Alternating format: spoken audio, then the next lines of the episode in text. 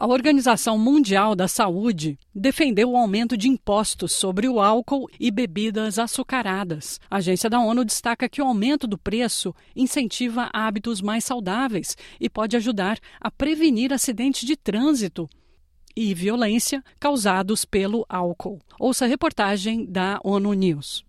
A Organização Mundial da Saúde divulgou novos dados que mostram uma baixa taxa global de impostos aplicados a produtos não saudáveis, como álcool e bebidas açucaradas. Os resultados destacam que a maioria dos países não está utilizando impostos para incentivar comportamentos mais saudáveis.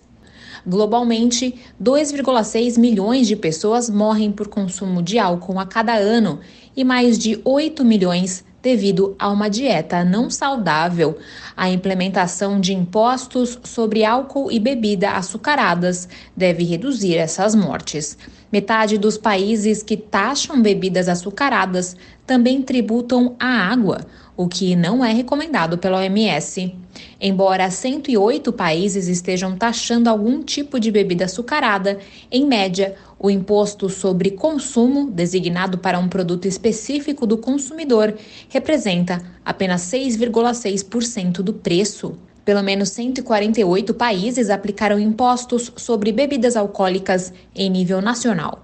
No entanto, o vinho está isento de taxas de consumo em pelo menos 22 países, a maioria na região europeia.